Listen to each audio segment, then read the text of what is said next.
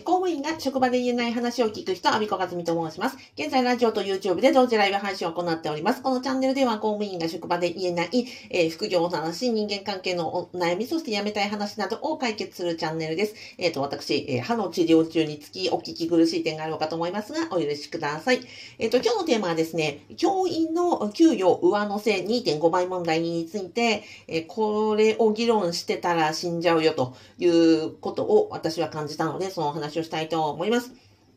えっとですね、あの、昨日かな？えー、自民、自民党の、えっ、ー、と、議員さんが、えー、教員の、まあ、学校のね、教育現場の先生方の、まあ、働き方が、まあ、非常にね、厳しくなっている、えっ、ー、と、教員のなり手がいない人手不足であるという問題に対して、えっ、ー、と、教員の、給与の、まあ、手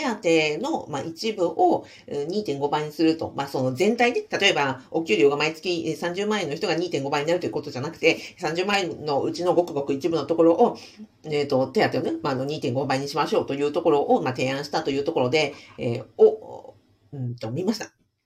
で、これに対して、あの、ツイッターのね、タイムラインを見ていたら、まあ、現役の先生方とか教育の関係の方々が、まあ、そうじゃないと、そもそも、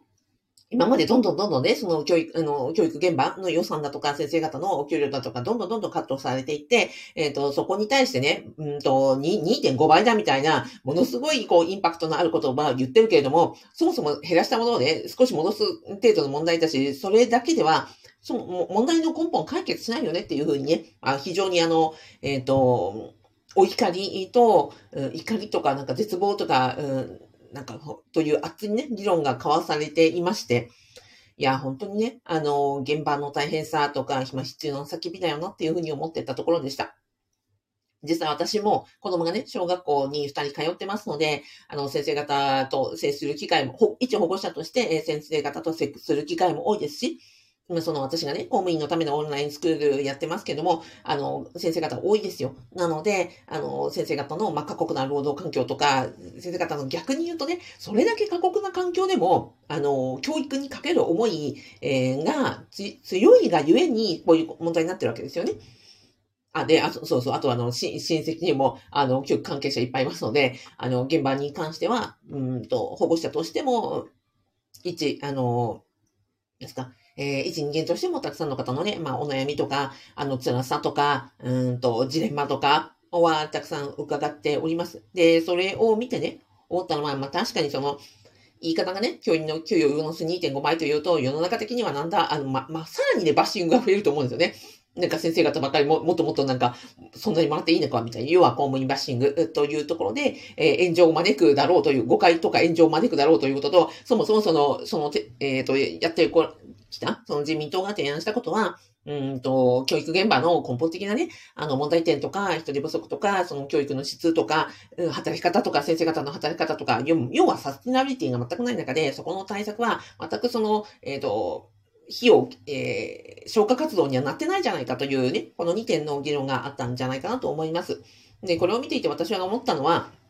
もうね、この、えっ、ー、と、この教員給与2.5倍問題について議論するのは、うん、したら負けじゃないかと。議論したら負けで、これを見て思ったのは、もうね、避難指示に近いんじゃないかと思ったんですよ。あの、今までね、うんとこ、この問題以外にも、教育現場がものすごく大変だというのは、まあ、たくさんね、もう日々日々、あの、いろんなところで報道されているわけで、で、これを見て、毎日私が思うのは、うんと、これは、ニュースではなくて、私が現場の中にいる、あの、一ね、公務員として考えることは、避難しろという、あ、もう身の危険を感じるサインじゃないかと。なんか避難のこう、避難、避難しなさいよというサイレン。近くの川で何か氾濫が起きたとか、うんと、そうだな、飛行機に乗っていた時に酸素マスクが降りてきたみたいな、そういう人命に関わる、まあ、避難しなさいよというサインに私だったら受け取るなっていうふうに思ったんですよ。だから、あの、制度をね、議論したところで、うんと、なんていうかな、1ミリも変わることはなく、やるべきことは、自分がこの身を置いてる場がいかに危険な場所かを自覚して、ここから脱出する方法を一つでも多くでも、あの、考え、自分の身の安全を守るということが一番大事なところなんじゃないかなというふうに思ったところです。でね、まあこれ、あの、思い出して、いつもこういう時に思い出すのは、あの、あえっ、ー、と、コビー博士のね、夏、7つの習慣の中に、えー、の、書かれている、えー、関心の輪と影響の輪っていう話ですよね。うんと、まあ、ご存知の方も多いかと思うのですが、一応書くと、えっ、ー、と、関心、世の中で起こっていることというのは、その関心の輪、自分が関心があることと、その中に一部自分が、え、変えられる影響の輪というのがあるよと。例えば今回の、え、教員の給与上乗せ問題というところは、えっ、ー、と、学校現場において先生方の働き方も非常に、あの、シビアで厳しいと。いうところを、あとは、その、心身ともにね、あの、崩される先生方が多いという、まあ、危機的な状況であると。ここに関しては私も非常に関心を持ってますよ。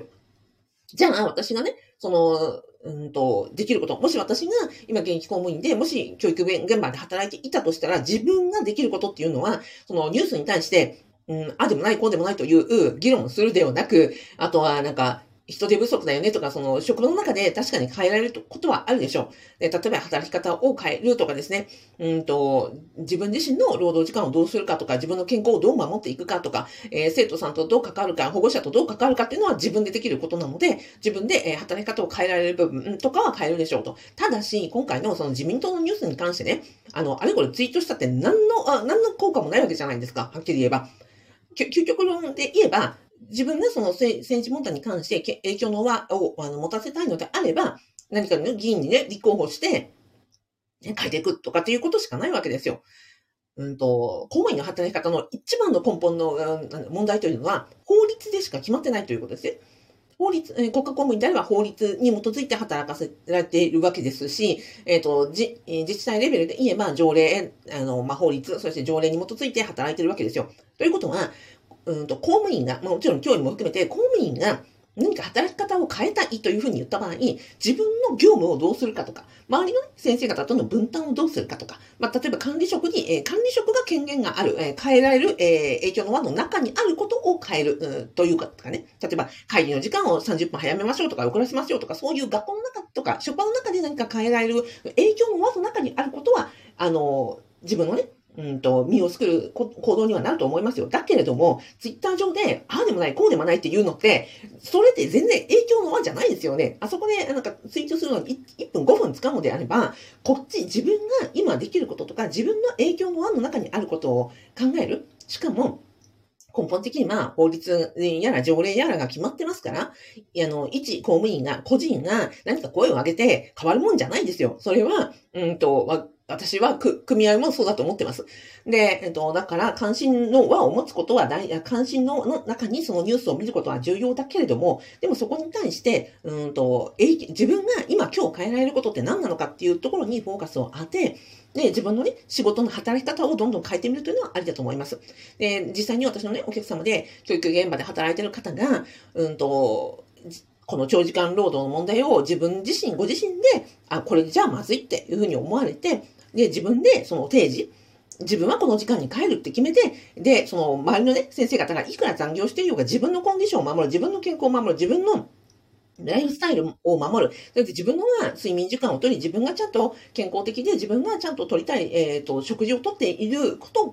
最高の、あの、生徒さんや保護者さんとの関わり方、要は自分の仕事のパフォーマンスを最高に、の一番良くすることだっていうふうに決められて、要は長時間労働をして、飯奉公することがトータル的に、えっ、ー、と、教育の質を上げるわけじゃないっていうふうに決断をされてですね、自分自身でその、一人であの働き方をね、変えられたっていう方がいらっしゃいます。ということで、その自分ができること、あとはその周りの方とのやり方の問題とか、これいらないんじゃないですかとか、こうしましょうよとかっていう、その自分の影響の方にフォーカスをして、じゃあ自分が何ができるかっていうことを考えていくっていうところかなと。なので、うんと、はい。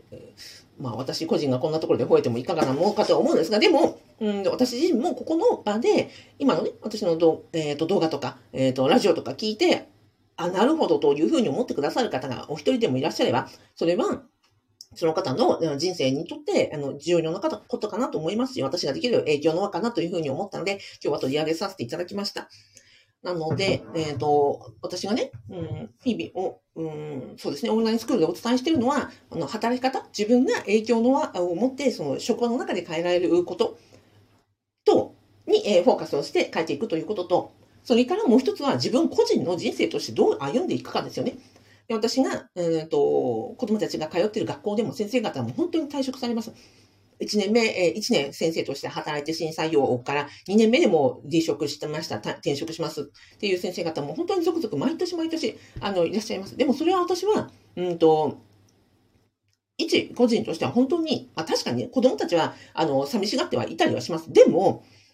子供たちにとっても、それは本当に重要だと思うんですよね。働いた職場が自分に合わないとか、これではダメだと思った時に、転職する、あの、という可能性があるということ、そういう、え、選択権があるということ、まさに職業選択の自由は誰にだってあるということを子供たちが見ているっていうこと、本当に大事じゃないかと思うんですね。